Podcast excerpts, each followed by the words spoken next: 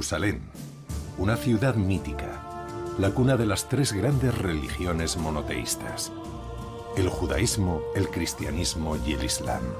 Una ciudad fascinante a las puertas del desierto de Judea y del Mar Muerto. Con lugares sagrados ineludibles, la cúpula de la roca, el monte de los olivos y el muro de las lamentaciones. Pero Jerusalén es también una ciudad llena de secretos y misteriosa. Por doquier, las piedras recuerdan batallas sanguinarias, complots, traiciones y leyendas. Como en la Basílica del Santo Sepulcro, que cada año ve aparecer una llama misteriosa. Es el primer testimonio escrito de este fuego milagroso o en las profundidades de la ciudad vieja al pie del muro de las lamentaciones, donde habría estado un tesoro sin parangón, la mítica Arca de la Alianza. En ese famoso Santa Santorum se encontraba en su origen el Arca de la Alianza. Cuando un judío reza delante de este muro, está más cerca del Santa Santorum y también el huerto de Getsemaní. Según la Biblia, fue aquí donde Judas habría traicionado a Jesús. Pero hay muchos elementos que nos permiten poner en duda esa teoría. Judas no era un traidor. De hecho, era el discípulo favorito de Jesús. ¿Podría ser que los nuevos hallazgos arqueológicos cambien algún día nuestras certezas? Gordon tuvo una revelación. Este es el lugar del Gólgota, el lugar donde crucificaron a Jesucristo. ¿No sería ese el verdadero monte del Calvario? Maldición, milagro, misticismo. Viajamos al corazón de los misterios de Jerusalén.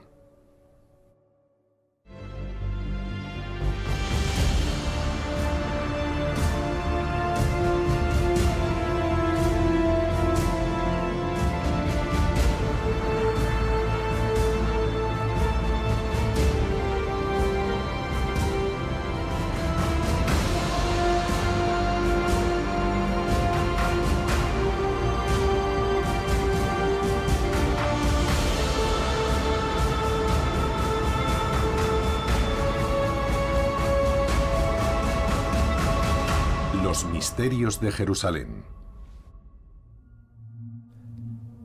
En Jerusalén, Jesús está omnipresente. Desde el siglo I de nuestra era, Él es la figura emblemática de la ciudad, pero no fue hasta el siglo IV cuando se erigieron los primeros monumentos en su nombre. Son lugares intrigantes en los que se funden misterios y milagros, como en la Basílica del Santo Sepulcro y su cúpula majestuosa. Este es el lugar más sagrado de la religión cristiana, un lugar extraordinario que todas las ramas de la cristiandad se disputan. ¿Por qué? Porque habría albergado la tumba de Jesús, al igual que el lugar donde fue crucificado, el Gólgota. Pero ¿cómo podemos estar seguros? Sobre todo desde que en 1883 Charles Gordon, un arqueólogo inglés, tuvo una revelación y desarrolló una teoría completamente diferente sobre el lugar donde murió Jesús. Situado a pocos metros del Santo Sepulcro, un lugar conocido como el Huerto de la Tumba podría haber sido también el lugar que acogió el sepulcro de Jesús. Pero ¿a quién creer? Entre indicios y descubrimientos, revelaciones y milagros, visitamos uno de los grandes misterios de Jerusalén, el lugar donde fue enterrado Jesús y el lugar donde habría resucitado. En el laberinto de callejones que recorren el casco antiguo surge de improviso una basílica increíble, el Santo Sepulcro, un edificio enigmático que exhibe las cicatrices de su turbulenta historia. La ciudad vieja es una maraña de pequeñas callejas en las que todo ha sido construido, reconstruido, rehecho. Es un poco laberíntico, caótico, algo que también encontramos en el interior del Santo Sepulcro, ya que también ha sufrido muchas reconstrucciones y remodelaciones. El Santo Sepulcro se encuentra justo en medio de los zocos de Jerusalén, por lo que el ambiente en esta basílica y en el exterior, en la ciudad, es muy parecido. Pero no hay que dejarse engañar por su aparente simplicidad. En realidad, esta basílica es de una importancia capital. En su interior acoge una tumba muy especial. El sepulcro es una sepultura, una tumba. ¿Y por qué es santo? Porque es la tumba de Cristo. Es ahí donde, según la tradición cristiana, fue enterrado Jesús. Un tesoro inestimable, y no es el único. A pocos metros de la tumba está el Gólgota, la colina en la que habría sido crucificado Jesús.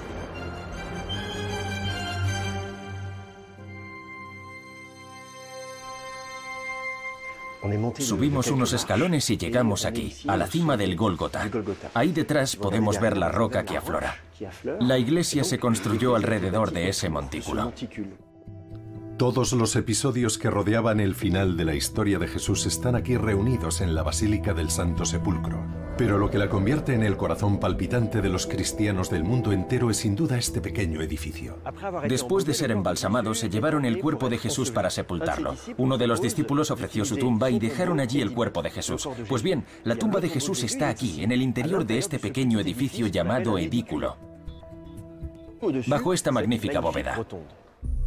Este edículo, al igual que la basílica construida en el siglo IV, se lo debemos a Helena, la madre del primer emperador cristiano. Cuando Helena llegó a Jerusalén, no existía ningún lugar de culto que recordara la pasión de Cristo. Y no lo había por numerosas razones. La más obvia era que el lugar había quedado enterrado bajo la ciudad romana construida 200 años antes por Adriano. Pero más que su arquitecta, Helena sería quien habría descubierto personalmente la ubicación de la tumba, en una ciudad en la que todo rastro de Jesús había quedado borrado. ¿Cómo lo consiguió? Esta cristiana habría descubierto trozos de madera, restos de la cruz de Jesús. Naturalmente, Elena pensó que aquel lugar era el Gólgota. Una misteriosa visión le habría confirmado la ubicación del lugar sagrado. Se cuenta que tuvo un sueño y que en ese sueño Dios, la providencia, le señaló dónde estaba la tumba de Cristo. Desde un punto de vista científico e histórico es legítimo mostrarse escéptico. La identificación propuesta por la reina Elena es de una fiabilidad muy relativa. Desde hace más de un milenio y medio nos han dicho, esta es la tumba de Cristo, esto es el Gólgota. Por otro lado, todas estas son tradiciones que se remontan a 300 años después de los hechos y desde el punto de vista arqueológico e histórico no existe absolutamente ninguna prueba de que la tumba de Jesús estuviera realmente en el Santo Sepulcro. ¿Y si la tumba de Cristo estuviera en otro lugar? Esa fue la pregunta que se hizo un tal Charles Gordon. Charles Gordon fue un oficial británico del siglo XIX. Era muy respetado y al mismo tiempo un poco excéntrico. Como muchos de esos aventureros, en definitiva, de la aventura colonial, también era un arqueólogo aficionado, un poco místico, al que le interesaban todos esos supuestos hitos del origen de las civilizaciones. 1883. El aventurero británico recorre las colinas al norte de Jerusalén de arriba a abajo. Hasta que un buen día... Hay que recordar que en aquella época, en el siglo XIX, aquí no había nada. Estaba la ciudad vieja, pero nada más, solo vegetación, rocas, etc. Y él descubrió esta pared rocosa. Y en esa pared había una calavera, una cara que lo miraba. Esa pared recuerda, vista desde cierto ángulo, un rostro, un cráneo humano con dos orificios. ¿Una pared rocosa que parecía una calavera? Eso fue suficiente para que Gordon se convenciera a sí mismo de que había hecho un gran descubrimiento arqueológico. Gordon tuvo una revelación. Este lugar es el Gólgota. ¿No sería ese el verdadero monte del Calvario? Porque Gólgota, en arameo, que en el Evangelio es el lugar de la crucifixión de Cristo, significa el monte de la calavera. Para Gordon no había duda. Ante sus ojos estaba el Gólgota, la colina donde Jesús había sido crucificado, sobre todo porque otros indicios parecían confirmar su intuición. En los evangelios está escrito, junto al Gólgota había un jardín, en ese jardín una tumba en la que nadie había sido nunca enterrado. Junto a esa pared rocosa del Gólgota había un pequeño yacimiento arqueológico que en aquella época, durante algunos años, también fue excavado por los ingleses. Esas excavaciones descubrieron un antiguo cementerio de la época evangélica, del siglo I, y especialmente en 1880 una tumba vacía. Una tumba vacía que databa del siglo I excavada en la roca y situada cerca de una colina con forma de calavera, todos los detalles coincidían con los del texto bíblico. De forma que se puede pensar que esta fue la tumba de Jesús. Lo interesante es que había varios lugares donde pudieron depositar los cuerpos, pero no se encontró nada más. Este espacio sería el lugar donde Jesús fue enterrado. ¿Por qué? Porque en los Evangelios se dice muy claramente que era necesario agacharse para entrar en el sepulcro y que a la derecha había un ángel. ¿Estaba Gordon realmente en lo cierto? Sí, aparentemente, salvo por un detalle. No había conseguido encontrar ningún rastro del jardín que, según la Biblia, había cerca del Gólgota. Y el aventurero británico tuvo que esperar siete años para que un nuevo hallazgo le devolviera la esperanza. Nos encontramos en un lagar situado en medio de un jardín con una cisterna al otro lado. Son dos elementos arqueológicos muy interesantes. Una cisterna implica necesariamente un sistema de riego y por tanto un posible jardín.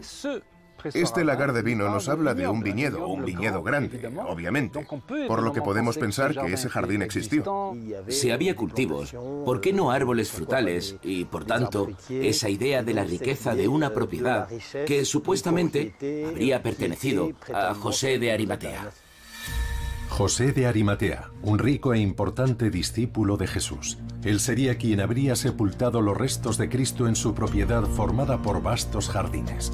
Al descubrir la prensa de uva, Gordon creyó que había encontrado el eslabón perdido.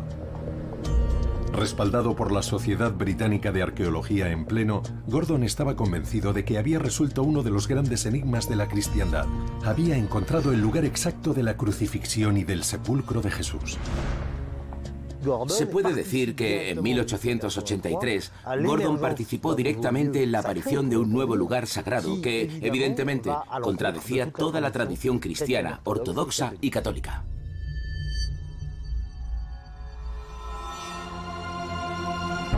En el siglo XIX, el descubrimiento de este nuevo lugar sagrado enseguida planteó un problema. En Jerusalén había dos Gólgota. Hablo del Santo Sepulcro que está en la ciudad vieja de Jerusalén y de la tumba del jardín que está fuera de la ciudad, al norte. ¿Dos lugares para el mismo hecho? Al menos uno de ellos no podía ser auténtico. Entonces, ¿cómo resolver ese enigma? Para algunos especialistas, el emplazamiento de las murallas de Jerusalén en la época de Jesús es decisivo. Las murallas de hoy y de ayer jugaban un papel estratégico y decisivo para demostrar la autenticidad de los lugares donde Cristo fue crucificado y enterrado.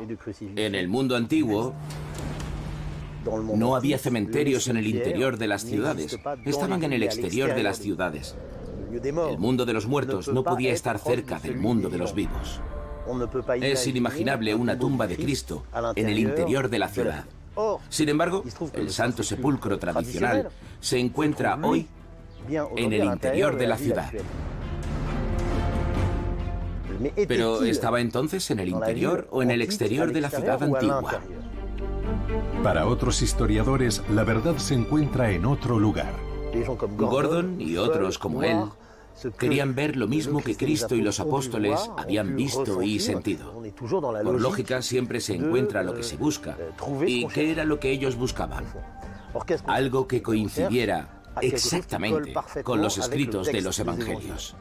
Eran personas que visitaban lugares con la Biblia en la mano, la leían, la releían y la volvían a leer, se empapaban de ella y que, evidentemente, terminaban viendo lo que habían leído y encontrando lo que ellos buscaban. Si el lugar descubierto por Gordon coincidía con la descripción recogida en la Biblia, ¿significaba eso que esa era la auténtica tumba de Cristo? No es tan sencillo. Resumiendo, podríamos decir que, en cierto modo, el Santo Sepulcro no es necesariamente auténtico, pero que sí es fiel a la tradición. Mientras que la tumba del jardín, aunque tampoco sea necesariamente auténtica, sí es cierto que resulta creíble en el sentido de que tenemos la impresión de haber llegado, como en un viaje en el tiempo, a los lugares y paisajes de la revelación cristiana. El Santo Sepulcro o la tumba del jardín. El misterio permanece. Pero las investigaciones de Gordon en realidad habrían estado impulsadas por razones aún más secretas. Cuando Gordon llegó a Jerusalén, obviamente ya existían los lugares santos, pero no tenían una relación directa con el protestantismo. De hecho, ninguno tenía ninguna relación con el protestantismo. La paradoja era que, a pesar de que los británicos eran claramente una de las grandes potencias del siglo XIX y la más influyente en Jerusalén, no tenían acceso oficial a los principales lugares sagrados cristianos. Resulta fácil pensar que el descubrimiento de la tumba del jardín convenía a los protestantes y a los británicos. El descubrimiento de Gordon en 1883 no tuvo estrictamente nada de fortuito. Se inscribía en el vasto esfuerzo de investigaciones arqueológicas que acompañó a la presencia británica en Palestina. Sea como fuere, hoy el lugar que más fervor despierta entre los cristianos del mundo entero es sin duda alguna el Santo Sepulcro. Y una vez al año, en Semana Santa, esta pasión alcanza su momento álgido. Sobre todo cuando tiene lugar un fenómeno fascinante y espectacular en el corazón mismo de la basílica. Es el milagro más antiguo documentado de la cristiandad, el fuego sagrado. ¿En qué consiste este misterioso fenómeno que se repite indefectiblemente en la misma fecha y para el que a día de hoy aún no se ha encontrado una explicación? ¿De dónde procede y qué significa? Regresamos a la ciudad vieja de Jerusalén, a la Basílica del Santo Sepulcro. Estamos en el interior del edículo, que es el corazón de la tumba de Cristo, el corazón del milagro del fuego sagrado. Es aquí donde el patriarca ortodoxo griego viene a recibir cada año el fuego sagrado en el momento en el que se celebra la resurrección de Cristo. Sobre esta piedra Jesús habría permanecido sepultado durante tres días antes de resucitar. Porque la tumba de Cristo fue también el lugar donde se produjo el mayor de todos los milagros, la resurrección de Jesús. Cada año, los cristianos celebran ese acontecimiento con ocasión de la fiesta de la Pascua. La víspera de la Pascua, el sábado anterior a la gran fiesta de la resurrección de Jesús, los fieles se congregan por millares en el interior y en el exterior de la Basílica del Santo Sepulcro. Todas las ramas del cristianismo están presentes, pero a quien esperan con impaciencia es al patriarca griego quien nada más llegar sigue un ritual invariable. Cuando el patriarca llega con sus ornamentos pontificales, se quita la túnica para mostrar claramente que no lleva encendedores ni nada parecido en los bolsillos. Y después entra en el edículo, la puerta se cierra y poco después el fuego comienza a salir por esos orificios, a derecha e izquierda, y todos comparten la llama del resucitado. El fuego sagrado, un fenómeno espectacular, un milagro probado sin ningún truco.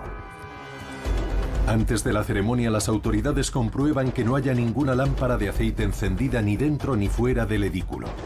Es una garantía de autenticidad para lo que simboliza la resurrección de Cristo. Esa llama que sale del sepulcro manifiesta a todos la victoria de Cristo sobre la muerte. El milagro del fuego sagrado no se produce en cualquier fecha del calendario litúrgico. Está unido a la resurrección de Cristo, que es un elemento central de la fe cristiana. Pero ¿cómo y por qué apareció este misterioso fenómeno? Para intentar comprenderlo, debemos retroceder en el tiempo. En el siglo IX, un peregrino llamado Bernard Lesage vino a Tierra Santa y contó que había sido testigo de este milagro del fuego sagrado. Es el testimonio más antiguo que existe de este milagro. Es el primer testimonio escrito que tenemos del fuego milagroso. Un ángel, según el relato de Bernard, bajó del cielo y encendió las lámparas de aceite que había allí. A partir de la época carolingia, tenemos la certeza de que este fuego tiene algo de sobrenatural. La fama del fuego sagrado atravesó las fronteras y se convirtió poco a poco en un motivo y un símbolo importante. A lo largo de la Edad Media, la tradición en torno al fuego sagrado se intensificó y terminó provocando tensiones entre las diversas comunidades cristianas que se daban cita en el Santo Sepulcro. Porque aquí, como en otros lugares, tenían que coexistir varias ramas del cristianismo, y el fuego sagrado se convirtió en un objeto codiciado. Ahora estamos en la parte armenia del Santo Sepulcro, donde en realidad hay seis comunidades cristianas gravitando en torno a la tumba de Cristo. Aquí, por ejemplo, hay una capilla armenia. Pero si doy dos pasos a la izquierda, llego a una capilla ortodoxa griega. Esto demuestra que aquí, en el Santo Sepulcro, hay fronteras invisibles entre las diferentes iglesias que ocupan el lugar. Todas querían apropiarse del fuego sagrado. Las tensiones siguieron aumentando mientras los ortodoxos griegos fueron los custodios de la ceremonia. Hasta que en el siglo XI fueron expulsados del Santo Sepulcro por los caballeros católicos, los cruzados, un acto que tendría graves consecuencias. Y entonces, cuando llegó la fiesta de la Pascua, cuando se celebra la muerte y la resurrección de Cristo, todos esperaron el milagro del fuego sagrado. Pero allí, según se cuenta, no pasó nada.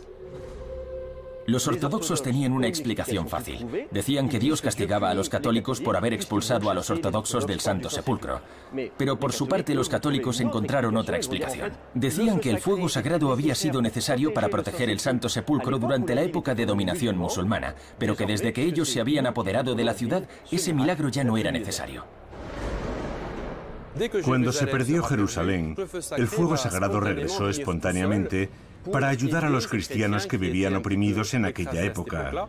Pero la fuerza y el poder del fuego sagrado, así como la pasión de los griegos ortodoxos por esta celebración, iban a encontrar otra forma de expresarse.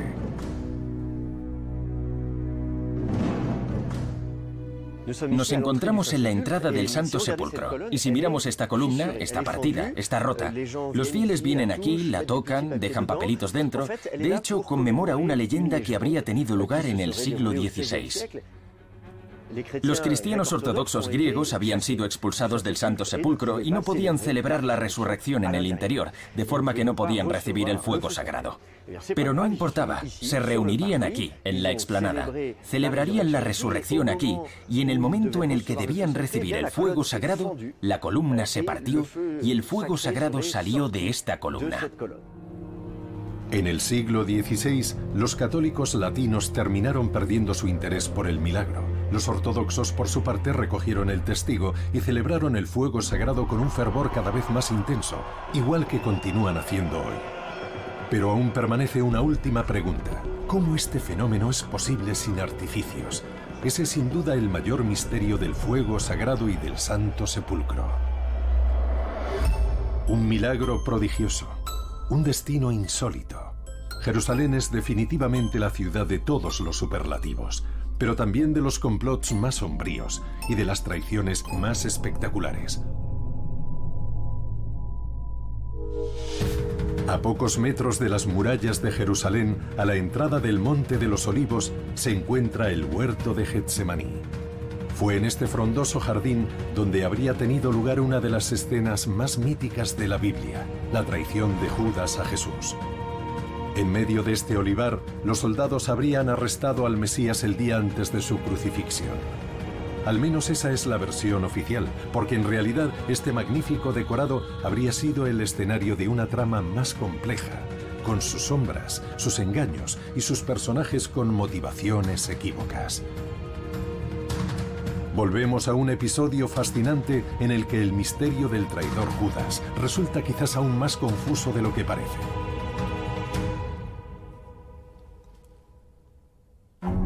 Lejos del ajetreo y el bullicio de Jerusalén, Getsemaní es un lugar bucólico y tranquilo, con hileras de olivos que se extienden hasta donde alcanza la vista. Fue precisamente esa serenidad lo que Jesús vino a buscar aquí, sobre todo en esta cueva que dio nombre a este lugar. Getsemaní es un huerto con olivos en el Monte de los Olivos, pero en esta cueva también hay un molino de aceite, y precisamente la palabra Getsemaní significa prensa de aceite. El día antes de su crucifixión, Jesús celebró la Pascua judía con sus discípulos. La celebró con una comida y después de esa comida, después de cantar los salmos, fue a un lugar que la Biblia llama Getsemaní. Jesús necesitaba orar en calma, y la Pascua que celebraba la salida de los hebreos de Egipto generaba mucha agitación en la ciudad. La tranquilidad de esta cueva contrastaba con el ambiente ruidoso que reinaba en Jerusalén en esa época. La Pascua era una de las tres fiestas judías de peregrinación. Acudían en masa de todas partes a Jerusalén para celebrarla. Es fácil imaginar que era una fiesta bulliciosa y atestada de gente. En esta serena atmósfera era difícil imaginar que el destino de Jesús iba a cambiar trágicamente. Para muchos era el hombre a abatir, empezando por quienes entonces controlaban Judea, los romanos. Las relaciones con la población judía eran tensas y Jesús podía hacer saltar el polvorín. Los romanos temían a las personas consideradas profetas y a las personas adoradas por las multitudes. El hecho de que tuviera discípulos y de que fuera tan admirado, que fuera venerado, planteaba un problema a los romanos. Para muchos judíos, Jesús era el Mesías. Él sería quien liberaría a Israel de la opresión romana. Su popularidad creciente le granjeó numerosos enemigos, algunos de ellos inesperados. Las autoridades religiosas sentían amenazada su autoridad. Ellos eran quienes querían arrestarlo, silenciarlo y quienes convencieron a los romanos para que lo crucificaran. Pero prender a Jesús podía provocar disturbios graves. Era necesario actuar con discreción y ante todo que la responsabilidad recayera sobre uno de sus allegados. Y encontraron a ese traidor. Se llamaba Judas. Judas organizó el arresto de Jesús tras llegar a un acuerdo con los sumos sacerdotes. Judas les prometió llevarlos hasta Jesús para que pudieran así proceder a su arresto.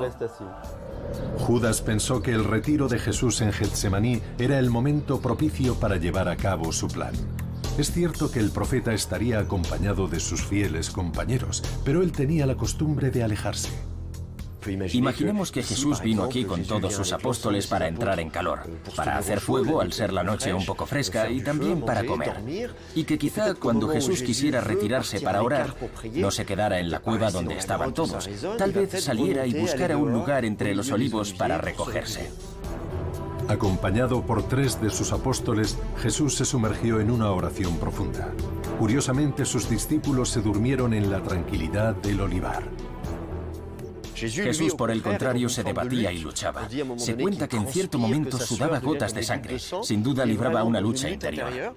Algunos textos cuentan que lloró y que seguramente sintió miedo. Jesús era consciente de lo que le iba a pasar, pero ya era demasiado tarde.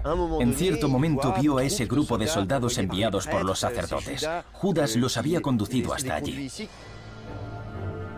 Jesús permaneció impasible ante los guardias, pero Judas lo abrazó, señalándolo así ante los soldados que se abalanzaron inmediatamente sobre él. Esta es la versión oficial que la Biblia nos ofrece del arresto de Jesús aquí, en este huerto de los olivos. Pero ¿y si las cosas no hubieran pasado exactamente así? ¿Y si Judas fuera un personaje mucho más ambiguo que ese traidor sin Dios ni ley? Esa es en cualquier caso la tesis recogida en el Evangelio según Judas, un misterioso manuscrito que data del siglo II y que se descubrió en Egipto en 1978. Ese texto nos presenta un personaje de Judas totalmente diferente al que evocan los textos del Nuevo Testamento. Este personaje de Judas ya no sería un traidor, sino que sería el discípulo preferido de Jesús.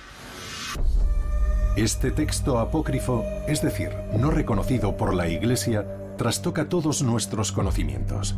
Jesús confía tanto en Judas que puede pedirle lo impensable. Ante su asombro, Jesús le pide a Judas que lo traicione. La mayoría de la gente quiere verlo como el malo de la historia, pero de hecho no lo es. Él habría sido el único que conocía la verdad y que habría estado dispuesto a asumir esa pesada carga y a sufrir el rechazo de todos.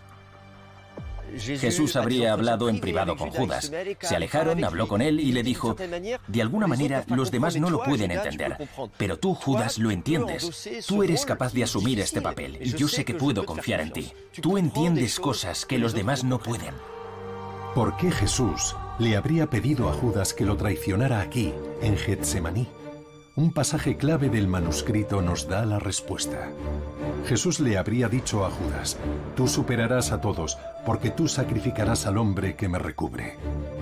Según los exégetas, esta frase significa que Judas ayudaría a liberar el espíritu de Jesús, ayudándolo a deshacerse de su envoltura carnal. Pero ¿es creíble la teoría que recoge el Evangelio de Judas? La misma Biblia dice que Jesús sabía que sería traicionado. El Evangelio, según Juan, nos cuenta que durante la última cena, la última comida con sus discípulos, Jesús le dio un trozo de pan a Judas, señalándolo y diciendo, aquel a quien yo le dé este trozo de pan será quien me traicione. Y ese no es el único pasaje de la Biblia en el que lo interpela. Muchas escenas son equívocas, como la del famoso beso que Judas le habría dado a Jesús entre esos olivos. ¿Pudo el propio Jesús haberle pedido a Judas que lo traicionara? ¿Podrían haber acordado juntos ese beso? El Evangelio en el Nuevo Testamento no lo dice. Es un gesto un tanto sorprendente, porque sin duda es un gesto amistoso, fraternal. ¿Por qué Judas habría decidido señalar a Jesús de esa manera? Considerando que Jesús era un personaje público y conocido, ¿era necesario revelar su identidad a los guardias? Las motivaciones del traidor Judas resultan muy intrigantes. La traición de Judas no fue gratuita. Él había negociado con los sacerdotes una suma de 30 monedas de plata que le pagarían después de traicionar a Jesús.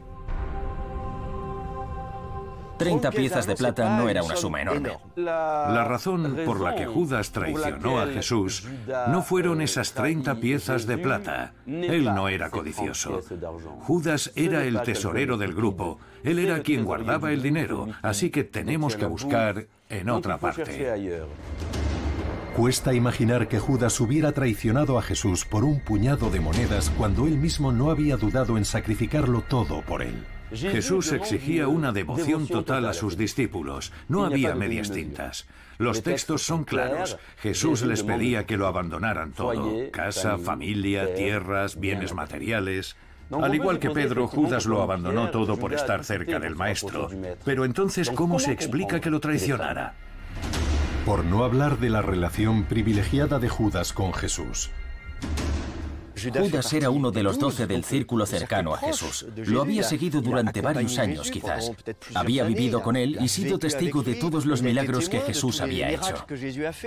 Si Judas no tenía ninguna razón para convertirse en un traidor, ¿por qué la Biblia lo retrataría así? Algunos lo ven como una maniobra sucia. ¿Es posible que otros discípulos hubieran mentido sobre el verdadero papel de Judas? Si observamos las relaciones entre los apóstoles, vemos que entre ellos no siempre reinaba la armonía. Había pequeñas rivalidades, algunos pretendían estar por encima de otros, criticaban a los demás. Judas, como principal discípulo del Maestro, seguramente despertó muchas envidias. Otros apóstoles debieron sentir celos de Judas. Curiosamente, los evangelios recogidos en el Nuevo Testamento no dicen una sola palabra al respecto. Entonces, ¿qué pasó realmente en Getsemaní? ¿Debemos reconsiderar el papel de quien se ha convertido en el personaje emblemático del traidor? Yo diría que el personaje de Judas es más bien una figura teológica que una figura histórica. La historia de Jesús necesitaba un traidor. Era necesario que Jesús muriera para expiar los pecados de la humanidad. Era necesario, por tanto, que su muerte fuera expiatoria. Jesús tenía que convertirse en un chivo expiatorio y era necesario que fuera traicionado. Los textos cristianos de la antigüedad crearon de la nada la imagen del traidor.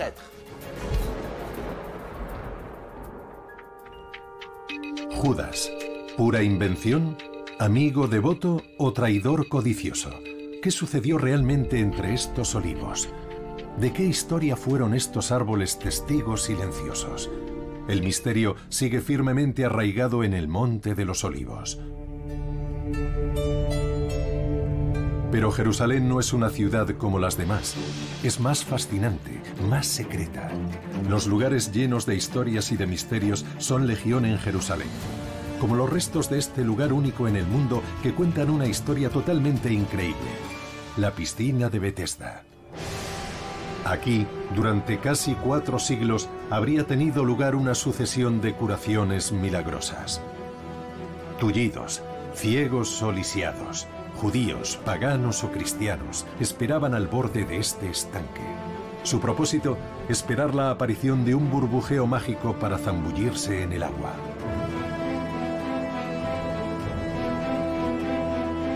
Pero ¿qué pasaba realmente en este rincón de Jerusalén? ¿Por qué este lugar ha fascinado durante varios siglos a las diferentes corrientes religiosas que lo tuvieron bajo su control? Sumerjámonos en las aguas milagrosas de la piscina de Bethesda.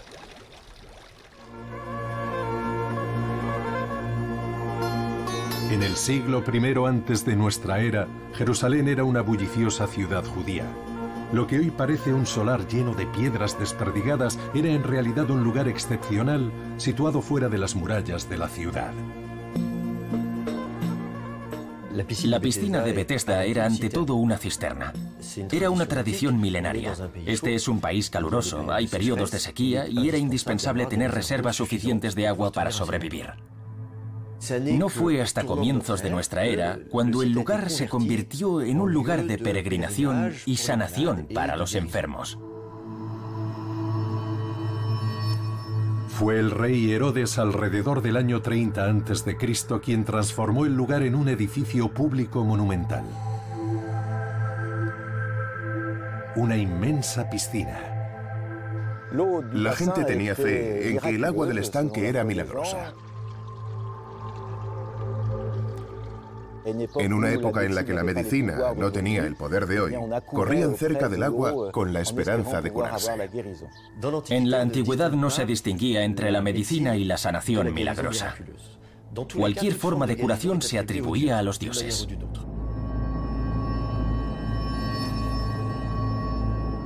Sus aguas tendrían tal poder que millares de personas acudían hasta allí con la esperanza de una curación milagrosa. Estoy en el borde de la piscina. Voy a bajar al fondo de la piscina. Y muy cerca del fondo, aquí, hay un pequeño banco en el que imaginamos que se sentaban los enfermos que bajaban por esta escalera. Un lugar gigantesco, milagroso. Pero ¿cómo se explican esas curaciones? ¿Y si el agua que llenaba esta piscina hubiera tenido propiedades curativas? No necesitamos buscar de dónde procedía el agua porque era agua de lluvia y por lo tanto no había ninguna razón para que el agua de lluvia se pusiera a burbujear en el fondo de la piscina. Agua de lluvia. Nada que pueda explicar esas extrañas curaciones ni la aparición de esas burbujas que según la leyenda habrían acompañado a los diferentes milagros. Se habla de la piscina de Bethesda, pero de hecho hay que decir que eran dos piscinas. Era un complejo de dos piscinas, incluso se habla de piscinas dobles o de piscinas gemelas, sabiendo que la piscina norte, que por tanto estaba al otro lado de este muro, se cerró en la época bizantina.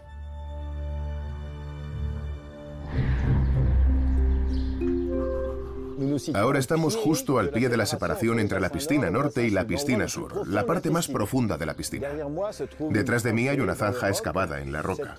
Este canal permitía que el agua fluyera entre la piscina norte, que estaba más arriba, y la piscina sur, mediante un sistema de compuertas. El agua llegaba desde el nivel superior y caía aquí en tromba, de forma que se producía un burbujeo que subía hasta la superficie. El misterio de las burbujas, por tanto, solo habría sido un simple fenómeno físico, pero ¿por qué provocaba curaciones milagrosas? El agua burbujeante nunca ha curado a nadie. Si ese fuera el caso, bueno, todo el mundo se bañaría en un jacuzzi y todo solucionado. Todos nos curaríamos.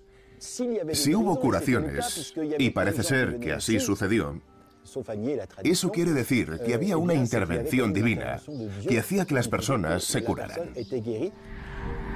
La creencia en el poder curativo de las aguas del estanque es tan inexplicable como persistente, ya que ha atravesado los siglos y las diferentes corrientes religiosas. Cuando terminó el reinado de Herodes, en el año 4 a.C., el pueblo de Jerusalén abandonó la religión judía para adorar a los dioses paganos. Pero la reputación de Bethesda no se agotó, al contrario. Los mismos romanos la siguieron frecuentando por las propiedades milagrosas de sus aguas. La piscina de Bethesda se convirtió en un templo consagrado a esas deidades sanadoras. Tenemos testimonios literarios de la antigüedad que nos explican que este lugar estaba dedicado a un dios sanador, el mismo dios representado con un bastón alrededor del cual se enrollaba una serpiente, símbolo de la sanación. Este símbolo aún lo siguen usando hoy los médicos y los farmacéuticos. Pero la historia de Bethesda no acabó entonces. A comienzos del siglo IV, una nueva religión cobró impulso, el cristianismo. Con los cristianos, la cisterna de Bethesda iba a convertirse en el escenario de uno de los mayores milagros relatados en la Biblia. Y el mismísimo Jesús en persona sería el protagonista. Jesús realizó aquí, sin duda, uno de sus primeros milagros, levantando a ese paralítico que llevaba mucho tiempo postrado y que no conseguía entrar en el agua en el momento necesario. Jesús le dijo, levántate y anda.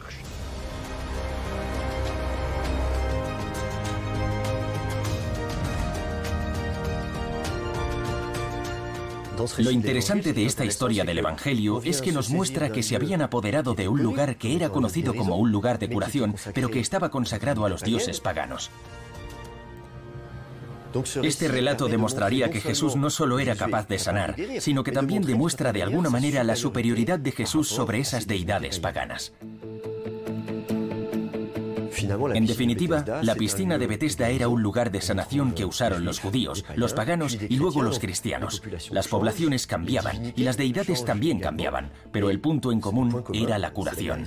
Incluso hoy, el misterio sobre las virtudes de estas aguas burbujeantes permanece sin respuesta, pero Bethesda ha sobrevivido a los siglos, a las creencias, rodeada de una magia incomparable. Si hay un lugar que siempre ha hechizado y cautivado, es el Muro de las Lamentaciones. Es un lugar mítico que atrae cada día a miles de peregrinos. Pero detrás de la tarjeta postal que todo el mundo conoce se oculta un aspecto menos conocido del muro. Lo que vemos en realidad solo es una pequeña parte de un edificio grandioso, el vestigio de un proyecto monumental obra de un rey que necesitaba ser reconocido por sus súbditos. Una construcción que habría suscitado odios y envidias, pero que ante todo protegía el tesoro más valioso de la religión judía, el Arca de la Alianza. Conozcamos los misterios y secretos del muro occidental, el lugar más venerado y fascinante de Jerusalén.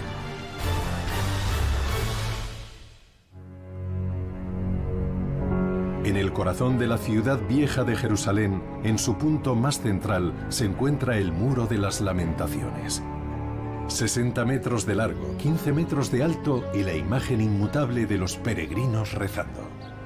El muro occidental es realmente el lugar símbolo de Jerusalén, en el que se reúnen judíos y no judíos. Ya seas judío, cristiano o musulmán, el muro de las lamentaciones ocupa un lugar muy importante en el imaginario colectivo. Aunque el lugar es conocido en todo el mundo, su historia no lo es tanto. Es como si el muro de las lamentaciones fuera lo único que ha sobrevivido. Pero debo decir que de hecho nos queda mucho más que esto. Para intentar desentrañar sus misterios hay que adentrarse en las profundidades de su subsuelo. La longitud del muro de las lamentaciones no alcanza los 60 metros, pero este muro continúa. y para ver la continuación de este muro tenemos que entrar en los túneles. Y nada más entrar en el interior del túnel, muy cerca está la prolongación del muro de las lamentaciones. Un muro de 488 metros de longitud, casi 10 veces más largo que la parte visible en el exterior. Un proyecto colosal que le debemos a un hombre, el Muro de las Lamentaciones es un vestigio de un proyecto absolutamente monumental que fue el Templo de Jerusalén y que está unido a un hombre en particular que fue el rey Herodes el Grande, que vivió en el siglo I antes de Cristo. Herodes el Grande, situado por los romanos en el trono de Jerusalén, reinaría sobre Israel durante 34 años, pero tenía un problema. Herodes no era judío, tenía por tanto un verdadero problema de legitimidad. ¿Podía ser rey de los judíos aunque no fuera judío? Herodes intentó compensarlo embarcándose en un proyecto literalmente monumental. Ese proyecto fue la construcción de un templo enorme en el corazón de la ciudad, en un lugar preciso, sobre las ruinas del templo de Salomón, un lugar sagrado para los judíos. Pero el templo de Jerusalén tendría un destino funesto. 90 años después, el emperador romano Tito decidió dar una lección ejemplar a los judíos que se habían rebelado contra su autoridad. El muro aún conserva las cicatrices. Aquí vemos escrito FRET. Fret es el comienzo de la palabra fretensis, que es la palabra latina que designaba la legión número 10. La famosa legión que en el año 70 destruyó Jerusalén y el templo de Jerusalén.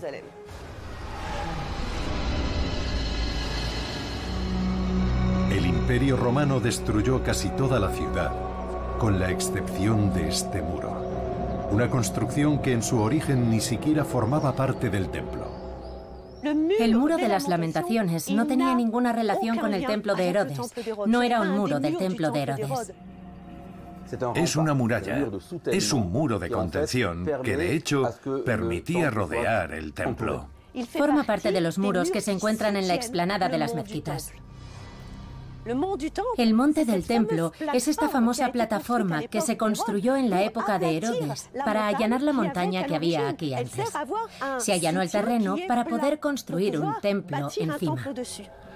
¿Un simple muro de contención? Pero entonces, ¿por qué el muro de las lamentaciones adquirió tanta importancia en especial para el pueblo judío? ¿Y por qué sigue siendo venerado hoy en día? Cuando un judío reza delante del muro, está más cerca del Sancta Sanctorum. El Sancta Sanctorum es el lugar más sagrado de todo el templo de Jerusalén. El Sancta Sanctorum era una estancia del templo que contenía un objeto de un poder y un valor inestimables. Era un lugar impenetrable. Solo el sumo sacerdote estaba autorizado a entrar en él una vez al año. En el interior del Sancta Sanctorum se encontraba el Arca de la Alianza. El arca de la alianza contenía las tablas de la ley que, según se creía, había recibido Moisés, ni más ni menos, en el monte Sinaí, de manos de Dios.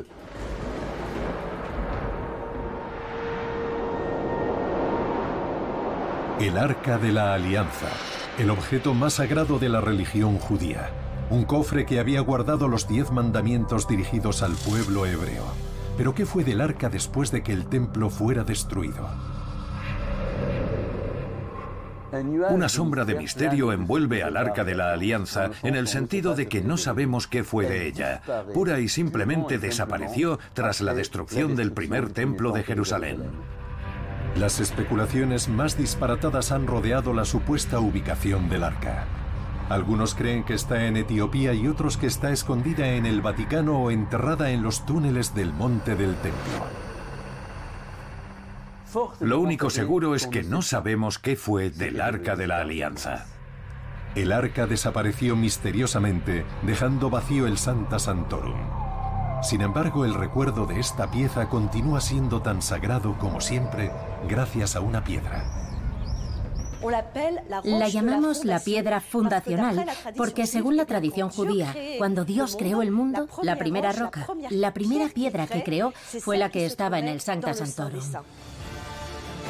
Más de dos mil años después de su construcción, el Muro de las Lamentaciones, que solo era un modesto fragmento de un muro de contención, se ha convertido para todos en el símbolo de Jerusalén, un lugar sagrado y venerado. Lugar de la memoria, lugar de la historia, lugar de la leyenda. Jerusalén nunca terminará de revelar sus secretos, de desvelar sus misterios. Es una ciudad sin igual, envuelta para siempre en un perfume embriagante y enigmático.